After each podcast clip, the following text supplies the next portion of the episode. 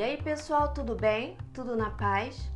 Talvez você deve estar se perguntando aí do outro lado da tela, Suelen, que palavrão foi esse que você colocou como título do seu vídeo? Calma, calma, calma. Vem comigo até o fim que a gente vai entender. Você vai ficar entendendo tudinho.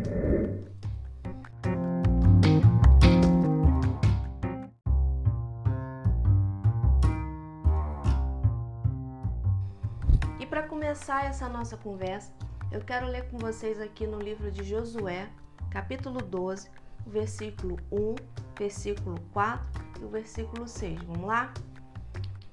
São estes reis da terra, aos quais os filhos de Israel feriram, de cujas terras se apossaram, da além do Jordão para o nascente, desde o ribeiro de Arnon até o Monte Irmão e em toda a planície do Oriente. Versículo 4 como também o limite de Og, rei de Bazã, que havia ficado dos Refaíns e que habitava em Astarote e em Edrei.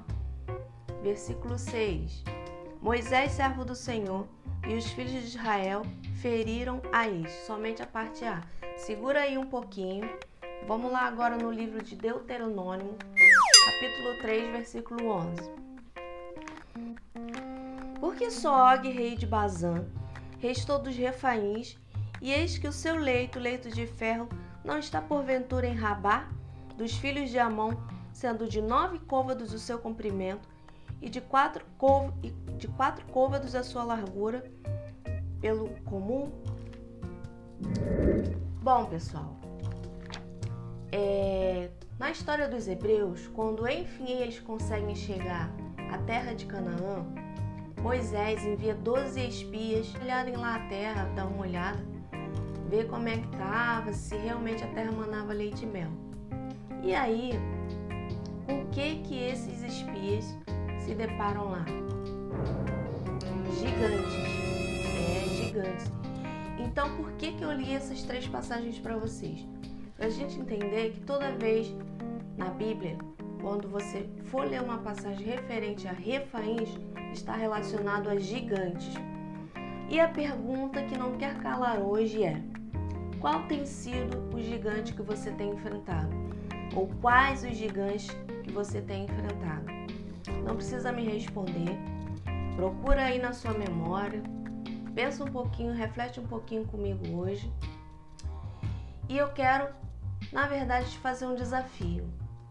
Dependente de onde você esteja agora, se está em casa, no trabalho, não sei. Quando você tiver um tempinho, listar, isso mesmo, listar, escrever, colocar aí no seu celular, seu bloco de notas, seu iPod, seu smartphone, seja lá o que for, listar todos os gigantes que você tem enfrentado. Ah, Sueli, mas para que isso? Calma, é um desafio. O desafio é você listar todos esses gigantes Fechar a porta do seu quarto quando você for em oração apresentá-los ao Senhor Jesus. Por quê? Porque somente assim a gente consegue exterminar os gigantes da nossa vida.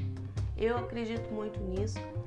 Acredito que quando a gente apresenta ao Senhor Jesus as nossas dificuldades em oração, se rasgando, abrindo o coração mesmo, sendo sincero, Ele ouve e atende o nosso clamor.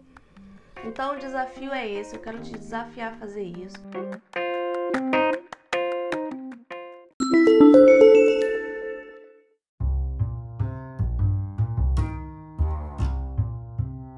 Bom, pessoal, por hoje é isso.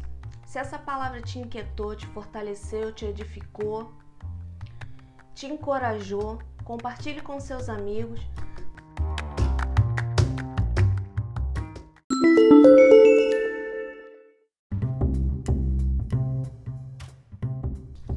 Um beijo a todos e vamos espalhar o amor de Jesus, beleza?